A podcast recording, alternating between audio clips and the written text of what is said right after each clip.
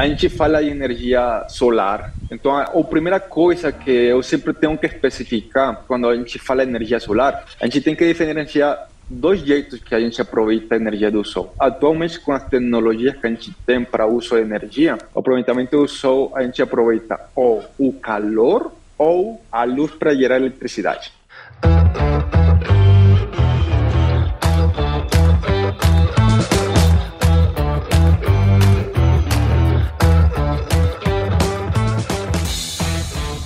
Aí, pessoa? Tudo beleza? Estamos começando mais um episódio aqui no AgroResenha e nessa semana eu tô aqui com Maurício Caçares, mais conhecido como Guapito. Depois ele vai contar essa história aí pra gente.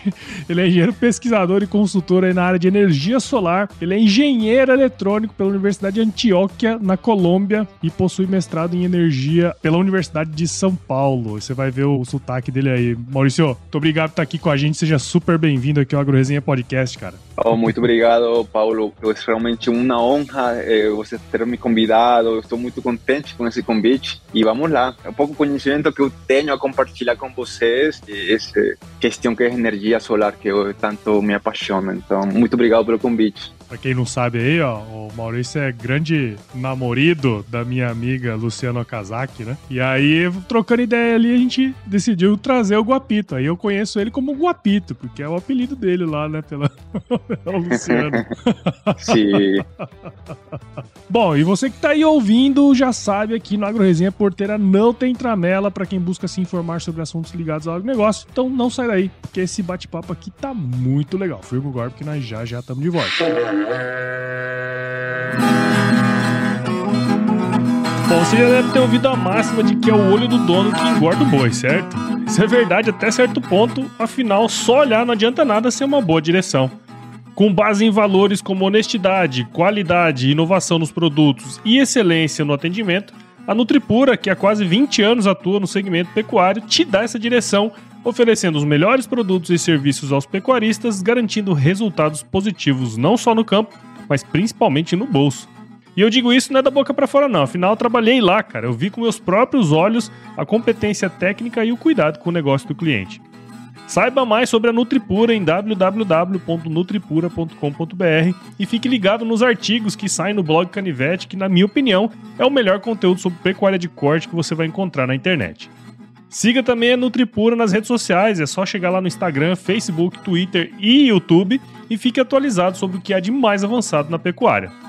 Nutripura, o produto certo na hora certa.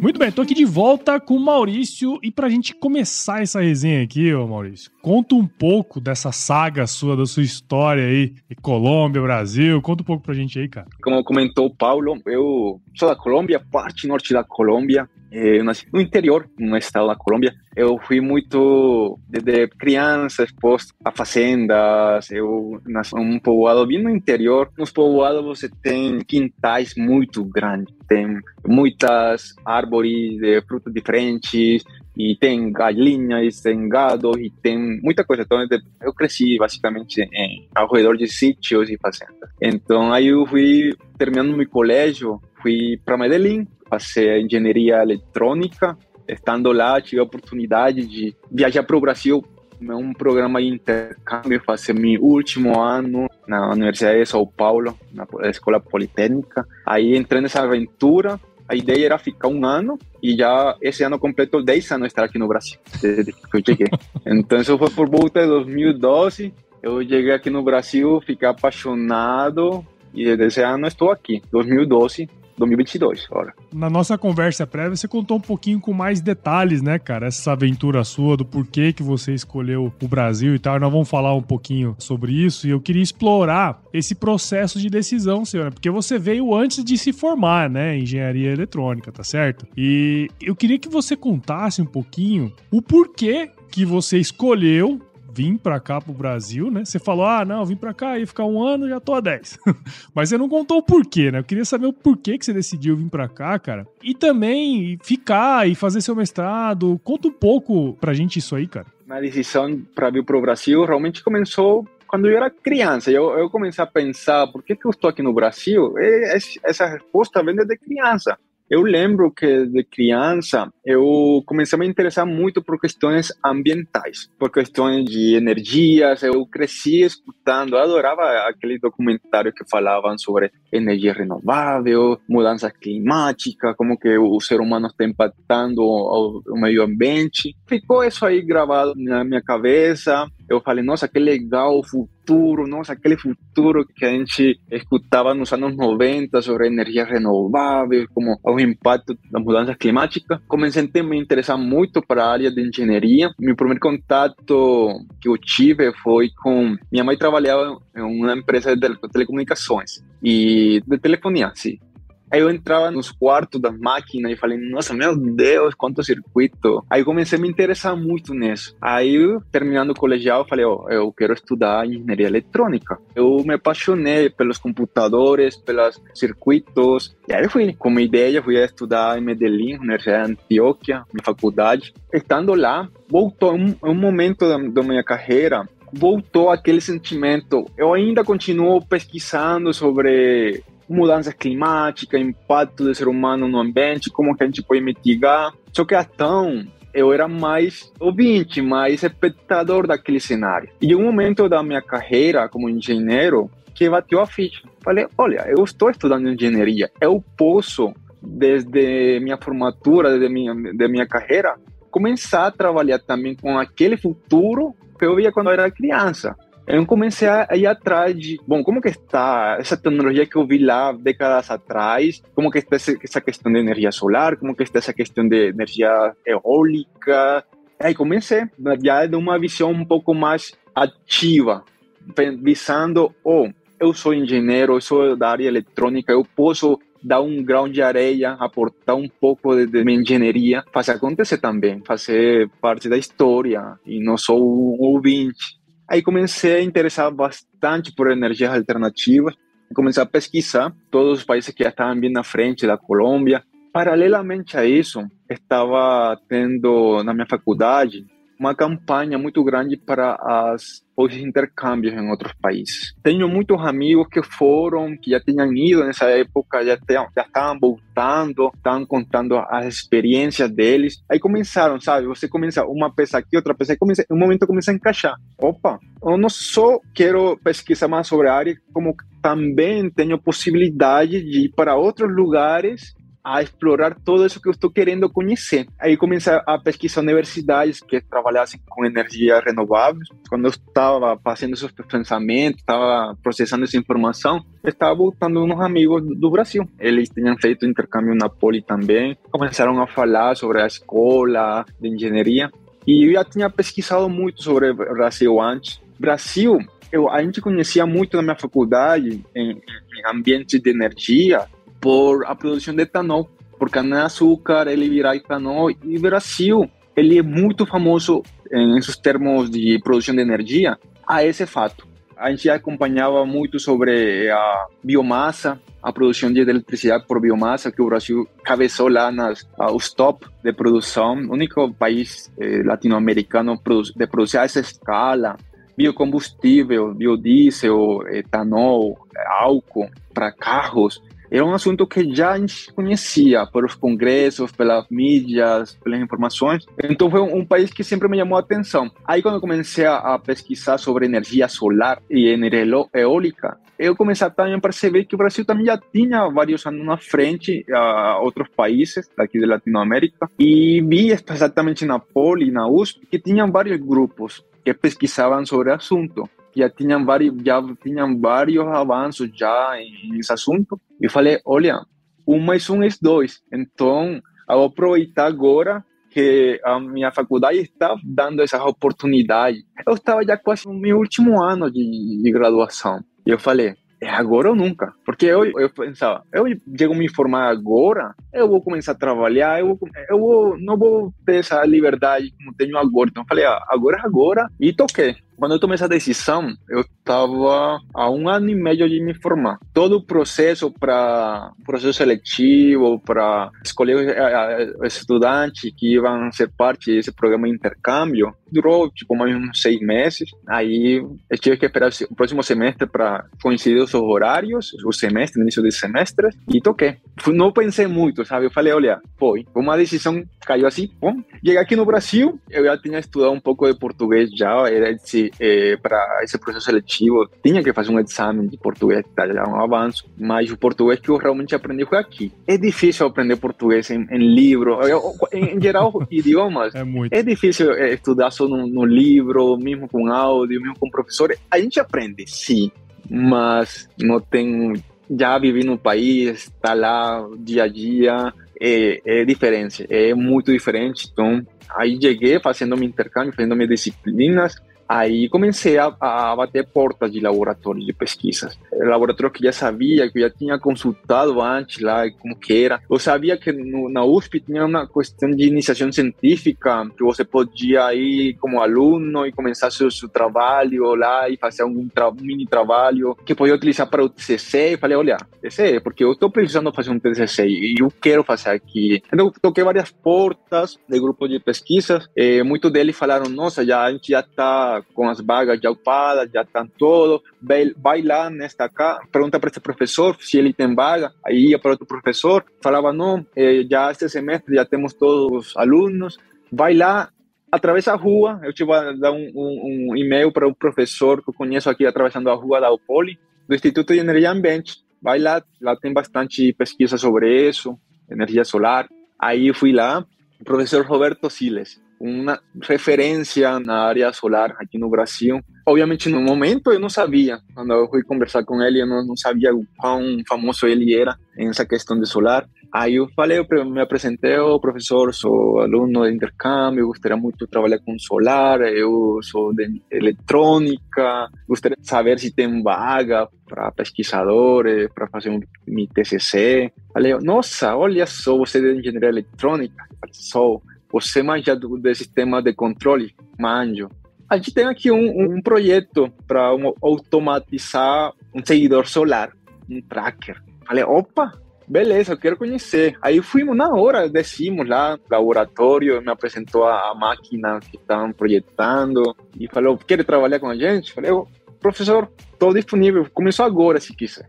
E aí começou, começou a história, a minha história com o Instituto de Energia Ambiente, no laboratório de sistema fotovoltaico da USP. Então foi assim, match. E fiz meu TCC com esse projeto, aplicando todo o meu conhecimento de engenharia, de eletrônica de controle. TCC aprovado, fui aí na Colômbia apresentar meu trabalho, fim de curso, gostaram, foi aprovado. Antes de viajar para a Colômbia, meu orientador me falou: Olha, você gostaria de continuar seu trabalho aqui com o laboratório, continuar a pesquisa? A gente está em outro projeto para avaliar esse sistema de seguimento solar.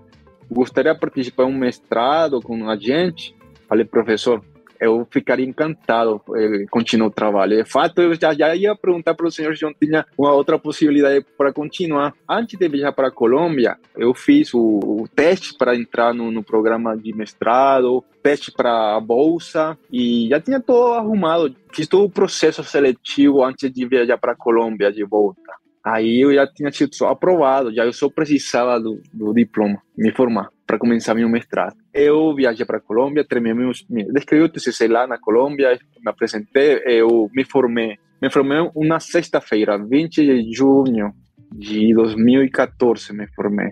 Sexta. Na segunda, eu estava de volta aqui no Brasil, minha matrícula de mestrado. Tipo, foi assim. Até queria trazer um pouco dessa história sua, né? Justamente porque, assim, você tinha uma visão lá no, no passado de querer trabalhar com energia renovável e quando você chegou e teve a oportunidade, né, cara? Porque muitas vezes as pessoas pensam que você vai ter oportunidade ali só por estar ali. E não, né, cara? Você foi bater na porta da galera e tal. E eu acho que isso é uma coisa muito interessante, porque, na verdade, às vezes podem te falar que foi sorte, né? Mas no fim você tava lá, você tava se expondo, você tava conhecendo as pessoas, né, cara? E isso eu acho que é um negócio super legal que eu queria trazer, assim, pra, pra galera aí que tá escutando, né? Quando a gente entende que as coisas acontecem não por sorte, mas sim por esforço, por iniciativa da gente aí a gente passa realmente até o protagonismo do assunto e a gente bate a portas, fecham portas, falam que não, falam que sim, mas a gente está aí fazendo acontecer e, e, isso que realmente faz a diferença. Porque, tipo, eu pude também ficar na Colômbia, falar, ah, não, não vou viajar, vou me formar daqui a um ano. No final das contas, eu terminei atrasando minha formatura dois anos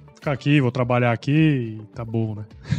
Porque enquanto ia, voltava, no final eu terminei fazendo um ano e meio de intercâmbio aqui no Brasil. E enquanto eu voltava, foram dois anos. Mas olha, não ficou arrependido em um momento, tipo, sabe? É tempo, tipo, é o tempo que eu queria e foi o timing e aproveitei, soube aproveitar a oportunidade e fui atrás e estou aqui, continuando aproveitando a oportunidade.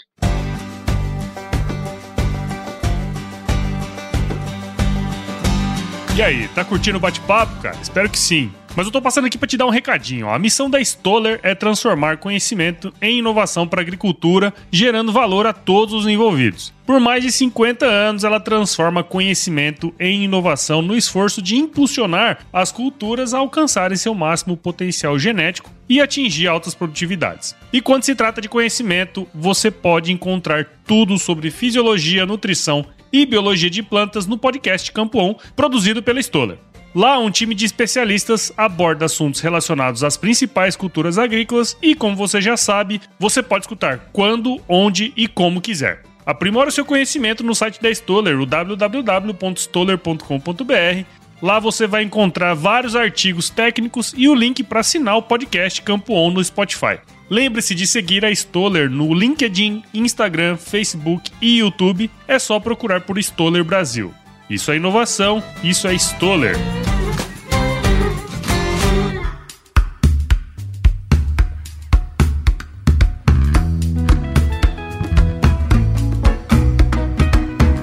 Você atua como pesquisador, consultor aí na área de energia solar, né, cara? Que, como você comentou ali atrás, e assim, quem tá ouvindo aqui provavelmente tem essa impressão também, de que esse tipo de geração de energia tá cada vez mais popular, né? Eu mesmo tenho energia solar aqui em casa, tem mais ou menos um ano, né? Aqui Cuiabá é muito quente, né, cara? Então a gente usa ar-condicionado mesmo doidado aqui. Mas eu queria, do ponto de vista técnico, até de uma maneira bem, bem sucinta, se você conseguir fazer isso, né? Porque eu sei que é um negócio bem complexo. Como que funciona essa geração de energia? Quais tipos existem para a gente colocar todo mundo no mesmo nível aqui, cara? Ok, perfeito. Então, a gente fala de energia solar, então, a, primeira coisa que eu sempre tenho que especificar quando a gente fala energia solar, a gente tem que diferenciar dois jeitos que a gente aproveita a energia do sol. Atualmente, com as tecnologias que a gente tem para uso de energia, o aproveitamento do sol, a gente aproveita ou o calor ou a luz para gerar eletricidade. Então, para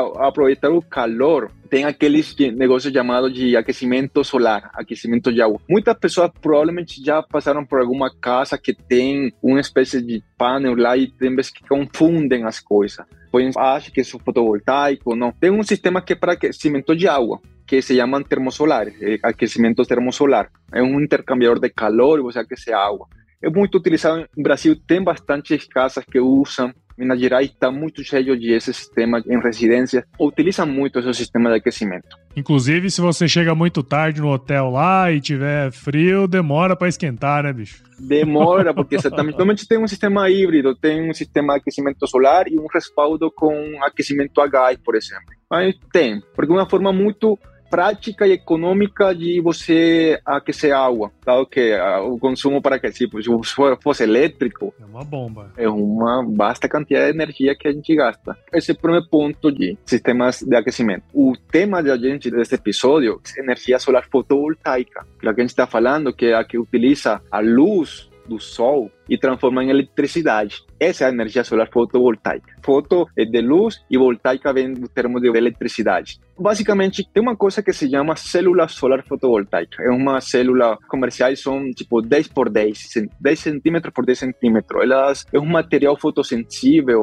A maioria delas são feitas com silício, silício cristalino. Então, um cristal elas são da grossura de uma folha de papel, inclusive mais finas. Você bater um, tipo só um pouquinho, ela pode quebrar, e ela trinca como um vidro. Esse material recebe luz do sol e ele internamente ele consegue no material desprender elétrons, consegue manter uma corrente elétrica com essa energia que está recebendo da luz. Então ela basicamente transforma luz en electricidad. Eso es el efecto fotovoltaico. Entonces, só que esas células son pequeñas y la cantidad de electricidad que las producen son relativamente pequeñas. Entonces, para ter uma quantidade mais considerável, essas células são unidas, eh, conectadas uma com outra, em um aparelho que se chama módulo fotovoltaico. Quando você vai numa loja ou quer instalar na sua casa, o que você instala são módulos fotovoltaicos, tipo que é um retângulo, tão famoso chamada de placa solar. O nome técnico mais apropriado é módulo fotovoltaico. Então lá dentro tem um monte de células associadas em série, que aí sim eles recebem mais luz e a quantidade de eletricidade que elas geram é mais considerável,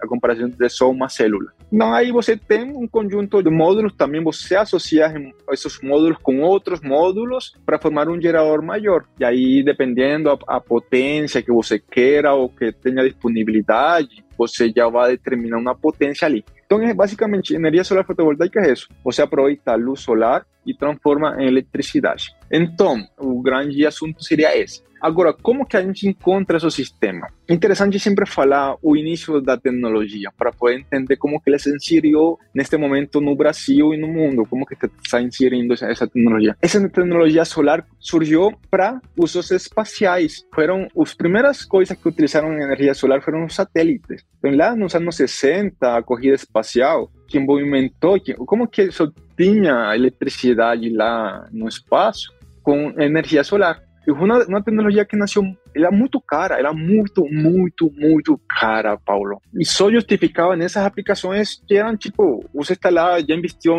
milhões de dólares, então você investe em um sistema fotovoltaico lá em cima. Então, lá foi que surgiu a tecnologia. Depois ela foi trazida para usos na Terra. E aí que está o detalhe. Como era tecnologia muito cara, únicos lugares que era mais ou menos viável utilizar em lugares aislados, isolados da rede elétrica, onde não tinha outra possibilidade de você produzir eletricidade, você ia utilizar sistema fotovoltaico. O Brasil, os primeiros sistemas fotovoltaicos foram em sistemas isolados da rede comunidades isoladas. Na Amazonas, meu laboratório trabalhou muito em zonas isoladas lá na Amazonas, eh, instalando sistemas, eh, fazendo consultorias em comunidades indígenas. Então, lá, antes de 2012, no Brasil, só tinha sistema fotovoltaico, só se falava para sistemas aislados, tipo, onde não tinha possibilidade, onde era muito caro chegar à rede elétrica, onde era muito caro levar diesel para queimar mesmo tendo uma, um gerador, era difícil você chegar nesse lugar levando esse combustível. Então foram onde começaram a surgir. Meu laboratório, ele começou lá nos anos 90, final dos anos 90, meu orientador, ele começou com aplicações off-grid. Então, só para definir, né? O off-grid é esse sistema isolado, né? Quer dizer, não está na rede elétrica, né? Que a gente costuma entender aqui. Exatamente. Que você não tem um, um, uma rede, uma concessionária que leva eletricidade para sua casa.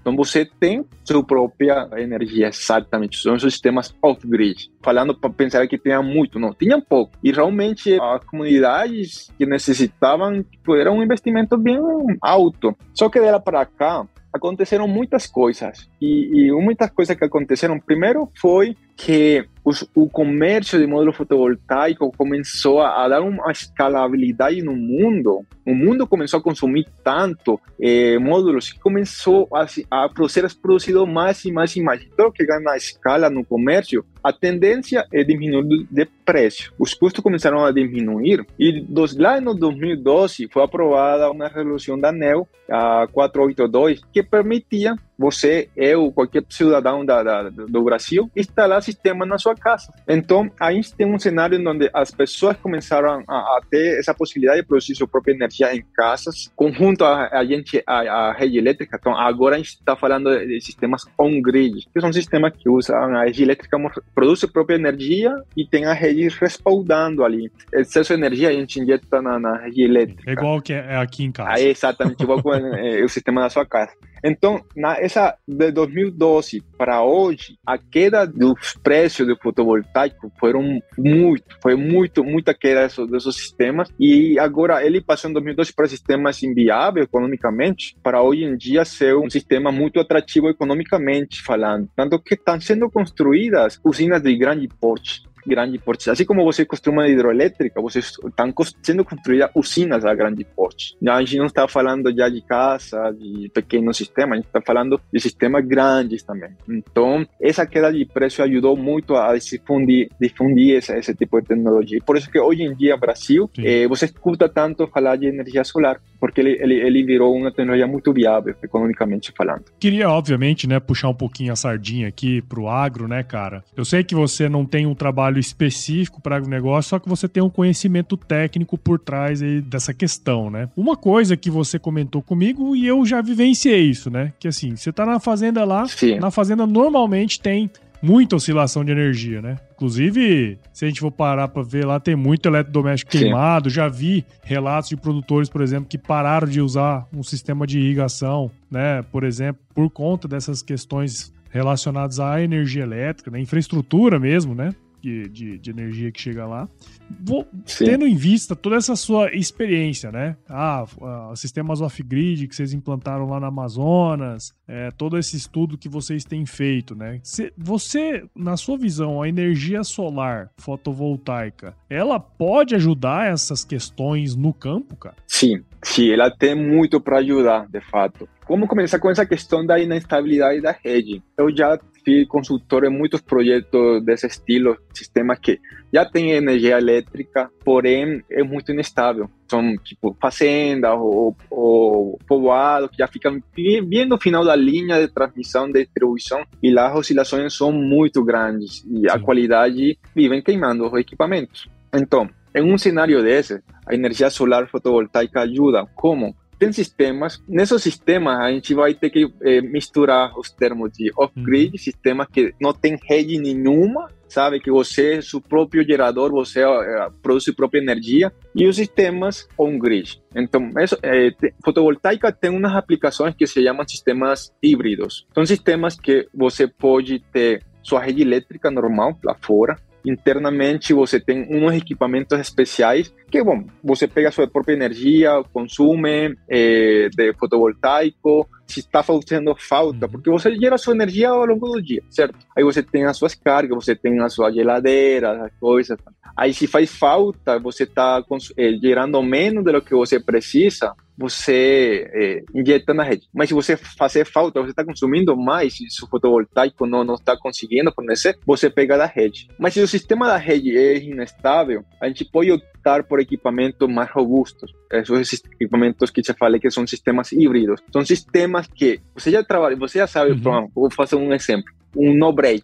Um, aqueles aparelhos que você instala na sua casa para normalmente para o computador para ele não queimar um sistema fotovoltaico híbrido é um no-break, só que a, a maior escala. Eles utilizam baterias, não tem jeito, para você dar uma confiabilidade, você utiliza baterias para armazenar essa, essa energia, que são baterias que se utilizam em sistemas off-grid, certo? Então é uma fusão entre sistema off-grid e on-grid. São equipamentos mais especializados. Deu uma falha na, na, no sistema, o, a tensão oscilou, a frequência oscilou, eles automaticamente, em menos de um segundo, se desligam da rede e já ativam sua própria rede se isolam uhum. da rede e você continua com suas cargas. Essa é uma solução que a gente utiliza muito para esses sistemas que são que têm essa inestabilidade de rede. Então é uma uma boa aplicação. Em sistemas, por exemplo, em fazendas, tendo ou não tendo eletricidade, por exemplo, em sistema de irrigação, tem muito muito sistema que mesmo tendo uma rede elétrica ali do lado, não, não serve muito porque a potência das bombas é, é muito grande, a concessionária não comporta, é, mesmo se, se desse conta, tem um, um, risco muito grande de queimar o equipamento, um equipamento que não são baratos, e aí você vai instalar essa, esse sistema mas a bomba não vai funcionar porque tipo ele detecta essas oscilações ou ele o sistema desliga o sistema de proteção da bomba ou ela queima. Então é um risco muito grande que tem o, o, as, as fazendas que utilizam irrigação então sistemas fotovoltaicos híbridos que fusionam esse armazenamento em baterias é uma boa opção para esse tipo de sistema, para garantir eh, o suministro. Então, aí entramos em, em um conceito de você criar uma, uma micro-hedge para você. Caso faltar eletricidade, você tem um, uns equipamentos que consigam fornecer sua própria eh, fornecer sua rede elétrica, eles vão criar sua rede elétrica, vão utilizar a, a energia que está armazenada nas baterias que você armazenou com fotovoltaico, e aí você pode inclusive ter um, um gerador diesel de respaldo. O que acontece atualmente é que muitas dessas fazendas, uhum. eles já contam com um sistema diesel, por exemplo fazendas que não têm, por exemplo, eletricidade, eles optam por um diesel para fazer sua irrigação ou para fazer seu rendimento de descargas. Ou se ele já tem eletricidade, ele também pode optar por diesel só para manter essa estabilidade, caso tenha uma falha. Normalmente tem cenários que já você tem um diesel. Então, em um sistema desse, é, você pode instalar um, um upgrade desse sistema e levar um sistema mais robusto, utilizando energia solar, acoplando a esse gerador diesel que você já tem. E curioso porque já utilizando essas, essas soluções, o diesel ele passa de ser o principal gerador de eletricidade para simplesmente ele ser um backup. Tipo, caso você não consiga toda a sua energia com o, o sol que está tendo o dia ou se teve nublado, ou você teve que pegar as suas baterias, fez falta, você tem o, o diesel de, de respaldo ali. Eu tenho um caso de estudo que é um sistema de irrigação, basicamente. Ele utilizava diesel, ele queimava mais ou menos 150 uhum. litros por dia para manter as suas bombas funcionando.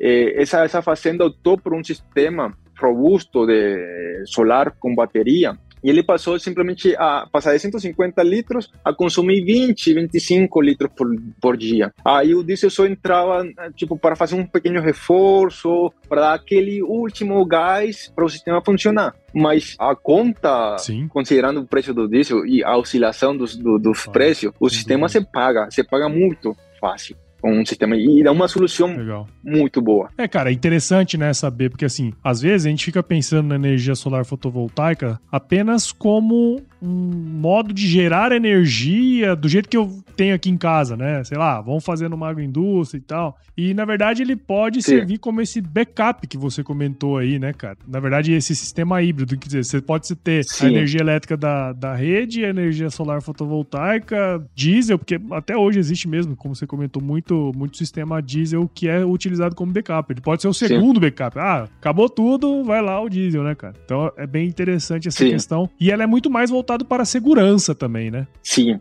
muito. Tanto que tem vários clientes que eu também já de consultoria que depois de ter implementado o sistema, tipo, estando um cenário que ele tem rede elétrica, porém inestável, eles instalaram o sistema, o sistema, cada uhum. vez que tem alguma falha, ele já se ativa e ele mantém a sua suministro de energia. Tem muitos clientes que falaram: olha, eu quero esquecer essa rede, essa rede só dá problema. Eu prefiro já trabalhar como isolado, como se tivesse a falha já toda hora, com o sistema funcionando. E simplesmente escolheram se isolar da rede. Porque, tipo, porque ele, ele consegue manter sua produção com solar com baterias e com diesel. Uhum. E o diesel é o último dos últimos dos recursos, sabe? Mas chega um nível de robustez do sistema de confiabilidade que você pode trazer que o, o cliente tem vezes que opta simplesmente por, por se isolar completamente. Tem outros locais que não que tem problemas, tem inestabilidade, porém não são tantas ao longo do dia, então legal, dá para contornar legal. e pegar a energia das redes, mas Bacana, é uma cara. solução muito, muito boa, realmente. Sabe por que, que essas tipos de soluções ainda não são tão utilizadas atualmente? Porque quando a gente fala de cargas maiores, a equação normalmente, a, o uhum. custo maior é das baterias. E hasta então, eh, a bateria é um, um, custo que estava era muito eh, era considerável. Há uns anos atrás, ainda fotovoltaico era bem mais custoso. Então, é, é toda uma questão de cenários. Antes, 10 anos atrás, a tecnologia existia, só que era bem mais cara e talvez era mais atrativo ter um diesel barato, combustível, talvez era mais fácil. Agora, com os preços que está tendo a fotovoltaica, caiu muito do, do, do preço, os módulos, as baterias está tendo toda uma movida com novas tecnologias de armazenamento. Que é outra linha de pesquisa que eu trabalho meu laboratório, uhum. é armazenamento com baterias de lítio. Então, lítio, ele está vendo com muita força, trazendo soluções muito robustas e são baterias que duram muito, muitos anos. Elas são mais costosas, elas têm um, um investimento maior inicialmente, a comparação de baterias de, por exemplo, chumbo ácido, que são as que maioritariamente são utilizadas nesse tipo de aplicações, mas ele já traz uma atratividade porque são mais robustas, ele tem uma vida útil maior, você pode descarregar ela mais profundamente, elas não têm tanta manutenção ao longo da vida. Uma bateria de chumbo ácido, você já eh, tem que ter um plano de manutenção. São baterias que duram um pouquinho menos, vamos falar, uns 3, 4 anos, bem cuidadas, eh, baterias boas, comparado com baterias de lítio que hum. têm duração em torno de 10 anos. Então, são sistemas que já começam a ser viáveis, começam a ser mais, mais atrativos. Então, um cenário que você tem cada vez a conta de luz mais cara, mais alta. Temos crises hídricas acontecendo que você faz que o país comece a ativar termoelétricas, começa a, o custo da eletricidade aumentar. Então, todos são, todos são condições de contorno que faz com que sistemas fotovoltaicos, sistemas com armazenamento de, de, de energia sejam cada vez mais atrativos, economicamente falando. São uma tecnologia que está tá, tá abrindo muito, muito campo no agronegócio. Eu queria puxar justamente esse assunto, cara, porque assim, a gente está vendo essa, esse aumento, não só em geral, assim, mas também no agro. Muitas empresas se especializando em agronegócio também, né, cara? Muitas empresas de energia solar. Eu queria, na verdade, tirar uma dúvida, né, cara? É, porque assim, pode ser uma grande oportunidade para o campo também, do ponto de vista econômico, como você comentou. Não só de você é, economizar com energia elétrica, mas eu queria saber se, por exemplo, a gente vê aí alguns documentários muito loucos lá na, nesses Oriente Médio da vida aí, que os caras fazem umas fazendonas de, de geração de energia, solar fotovoltaica e tal. Cara, uma Sim. dúvida que eu tenho, e aí você pode falar um pouco pra gente, isso aí pode se tornar também um negócio extra ele pro produtor, vamos supor, o cara tem área, né, ele pode disponibilizar uma área ali, isso aí pode se tornar um negócio pra fazenda também, cara? Beleza, eh, a, resposta, a resposta é sim, pode sim. Então o que acontece? Eh, bom, além de tudo que a gente já falou, porque que um, um, um, é, uma fazenda, um cliente que tem uma fazenda poderia utilizar. Bom, a, já a gente falou sobre os, a confiabilidade que ele poderia ganhar, o todo o poder produtivo que ele, ele pode contar utilizando sua própria energia, com essa confiabilidade para, su, para seu business course, para su, su, su, su, sua atividade principal do agro. E também pode ter uma possível outro negócio eh, paralelo, que é a geração de eletricidade. Eh, neste momento, a lei permite você criar suas usinas, se conectar à rede elétrica você, por exemplo, na sua casa, você se conecta e você injeta energia para a rede elétrica e você ganha uns créditos. E você abate com, com, com o consumo à noite, por exemplo. Você de noite não tem solar, então você consome à noite, mas no final do mês a concessionária vê quanto você injetou, quanto você consumiu e ele, ele faz uma compensação, certo? Tem outras modalidades, isso se chama isso se chama autoconsumo. Tem outras modalidades que, por exemplo, é autoconsumo remoto. Imagina você ter uma, uma, uma fazenda e tem mais área disponível. Sua casa pode ter um telhado mais reduzido, mas uma fazenda você pode ter mais espaço. Enquanto a fazenda estiver na mesma área de concessão da, da sua concessionária de energia elétrica, você pode produzir lá na sua fazenda e compensar os créditos da sua casa. Isso se chama autoconsumo remoto. Então, isso é outro negócio que você pode ter, tipo, você começar a compensar os créditos em outras unidades de negócio que você tem. Aí você eh, diminui o custo de energia. Então, até aqui a gente está falando de diminuição de custos, certo? Você não vai receber diretamente um, um dinheiro por isso, sabe? Mas você evita ter um, um, um, gasto de energia e você produz a sua própria energia. Então isso tem um, é, isso, isso é um benefício econômico para você, certo? Você deixa de gastar uma conta de eletricidade que provavelmente seja cara você passa a, a, a diminuir bastante essa, essa conta e você tem um dinheiro para investir em outra coisa, para investir em seu negócio, para aumentar sua produção, certo? Você tem esse ganho indireto.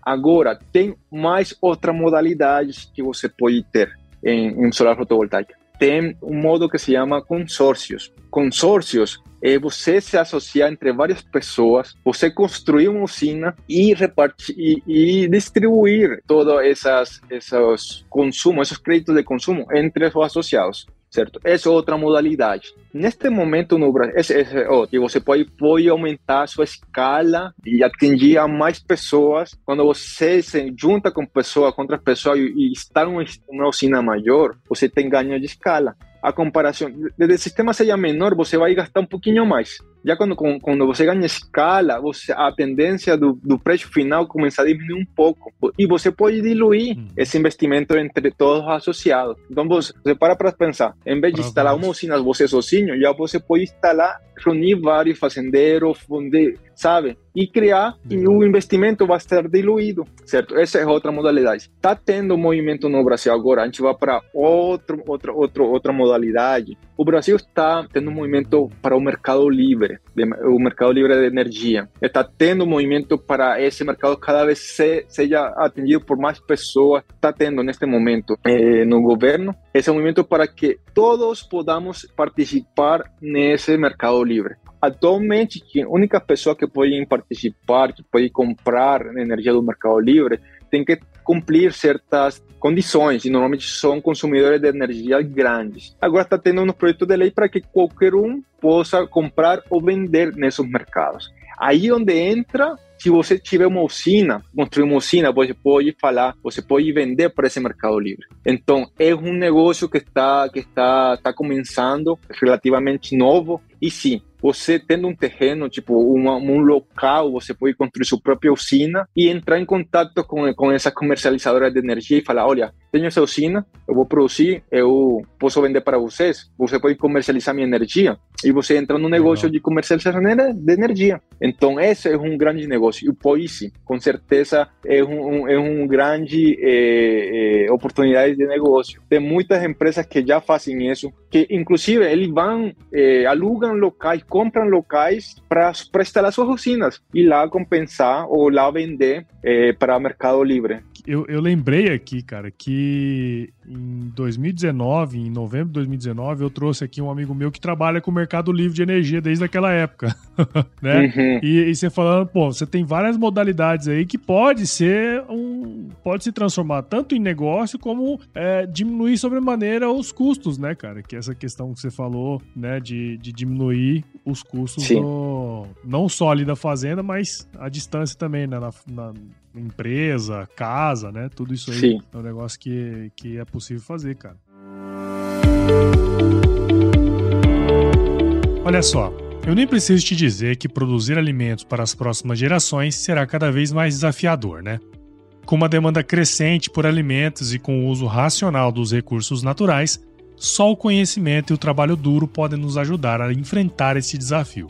E é por essas e outras que a missão da Yara é alimentar o mundo e proteger o planeta de forma responsável. Você já imaginou como seria uma sociedade mais colaborativa, um mundo sem fome, um planeta respeitado? Pois é, é pensando justamente nisso que a Yara busca crescer de forma sustentável, promovendo a nutrição de culturas ecologicamente corretas através de soluções de energia com emissão zero, aumentando assim o valor em todos os elos do agronegócio. Top demais, né? Conheça mais sobre a Yara no www.yarabrasil.com.br e aproveite para navegar na plataforma de e-commerce novinha em folha, onde você pode comprar fertilizantes de uma maneira diferente e com a confiança de sempre. Lembre-se de seguir a Yara no LinkedIn, Instagram, Facebook, Twitter e YouTube. É só procurar por Yara Brasil Oficial. Yara e você, nutrindo hoje para colher sempre.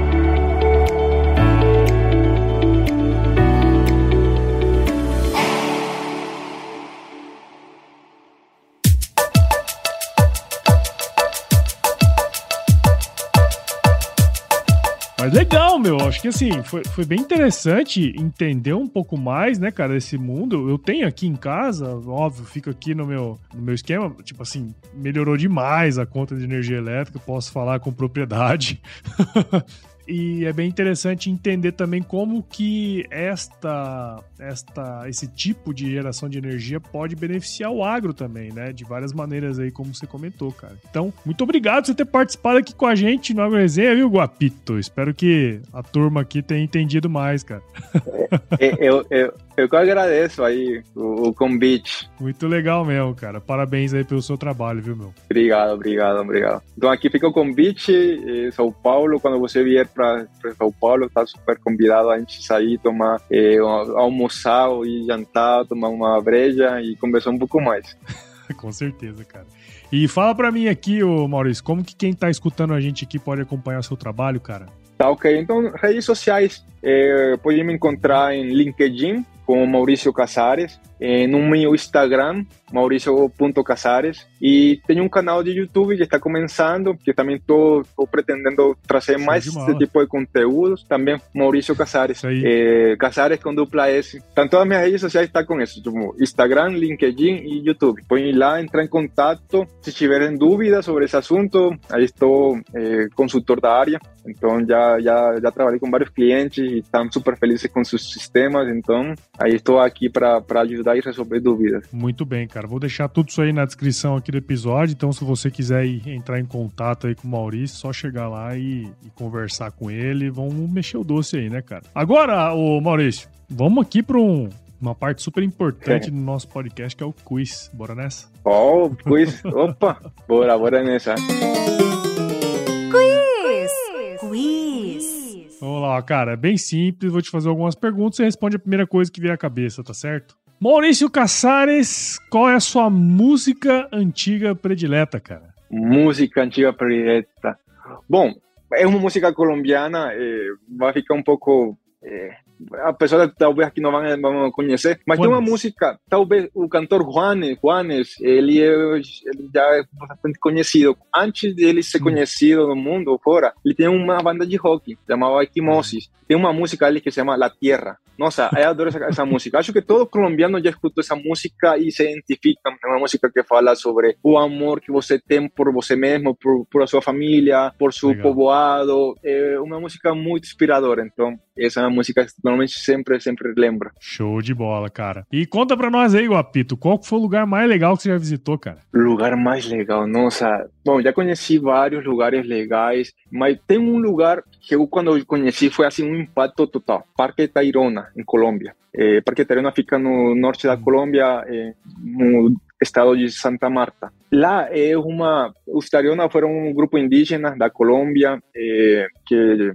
muito que tiveram um nível de desenvolvimento muito grande na época pré-colombiana e lá tem umas trilhas maravilhosas para conhecer as cidades que eles construíram. Eles chegaram a ter construções em pedras também e tem muita trilha. É, é, a Santa Marta é um cerraço, se chama Serra Nevada porque é um grande sistema de montanhas pequeno, tipo, mas que ele tem uma altura suficiente para ter neve. E é um lugar muito bacana porque é o único lugar do mundo que está perto do Equador e que tem neve. É uma, uma coisa bem, tipo, bem curiosa. Tipo, o único sistema bem do mundo, mesmo. sistema montanhoso, perto do Equador, que tem neve, a Colômbia. Perto do mar, tipo, está um mar e você tem uma elevação de nada e está ali, com neve se chama, então se chama é, é, Parque Tayrona. E você, na parte de, de praia, legal, legal. nossa, é muito hermoso, muito, muito bonito. Recomendo para quem viajar. Legal. Show de bola. Show de bola. Boa, boa dica aí, cara. E conta pra gente aí, ô Guapito. Eu sei que você cozinha aí direto aí pra Luciana é. e tal. Qual que é a sua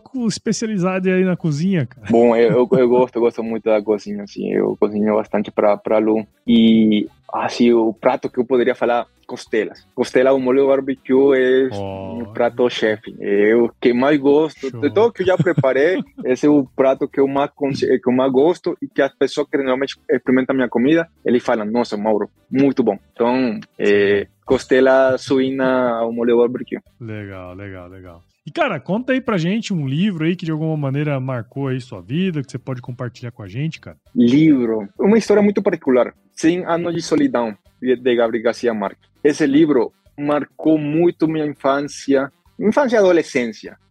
Imagina um adolescente de uns pré-adolescente de 12, 13 anos, a gente não quer ler nada da vida, tipo, eu, eu já tinha lido vários livros, tipo, com muita, tipo, porque era é, tarefa do colégio, da escola, que sabe? da escola, né? Sim, a Soledad também foi uma tarefa da escola, só que foi o único livro, o primeiro livro da, da minha vida que eu comecei a ler e eu não queria parar de ler hasta que terminó el libro. Fue único, eh, el único libro que fez ese efecto en mí hasta, hasta ese momento. Tipo, sabe, você pega un libro y você comienza a leer, leer, leer, leer, leer você só querer ler y continua lendo y continua lendo y acaba. Oh, 100 anos de solidão, Legal. recomendo muito, muito. Show, show, show. E Maurício, conta pra gente aí, cara, se você se encontrasse com o seu eu de 17 anos hoje, meu, qual seria o melhor conselho que você se daria? Bom, melhor conselho que eu falaria para mim mesmo, mesmo que eu sei que se eu falaria com meu eu de 17 anos, cara, não vai estar nem aí. Eu, a gente de jovem escuta, escuta muito conselho, a gente até a gente não não passar por os perrengues e, e ter a experiência,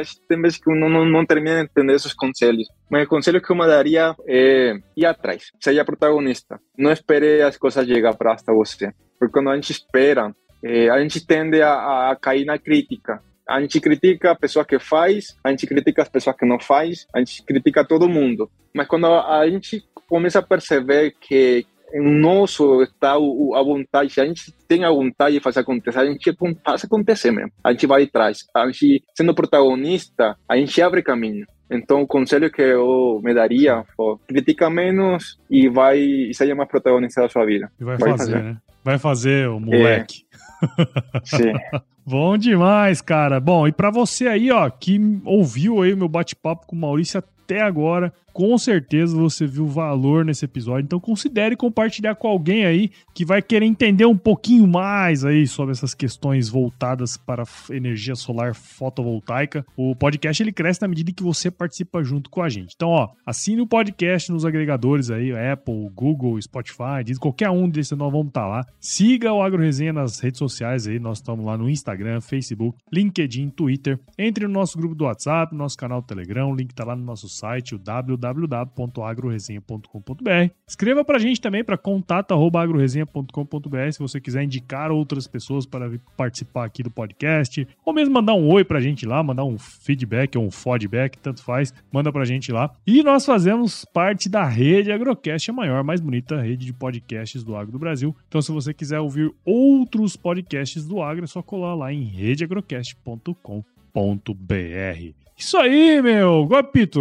mó legal aí, cara. Entender um pouquinho mais do seu trabalho. Show de bola, bicho. Obrigado mesmo, viu, cara? Eu, muito, eu que agradeço, Paulo. Muito obrigado. Muito sucesso aí. Adoro o seu trabalho. Estou acompanhando. E isso aí. Muito sucesso nessa, nessa jornada, viu? Agora conta pra gente como que se fala em espanhol e se chover, não precisa molhar a horta. Fala aí pra nós. Se llueve, não necessita regar a horta.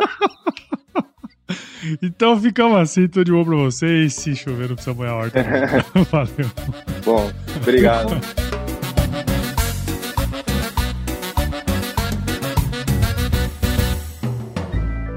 Mais um produto com a edição Senhor A.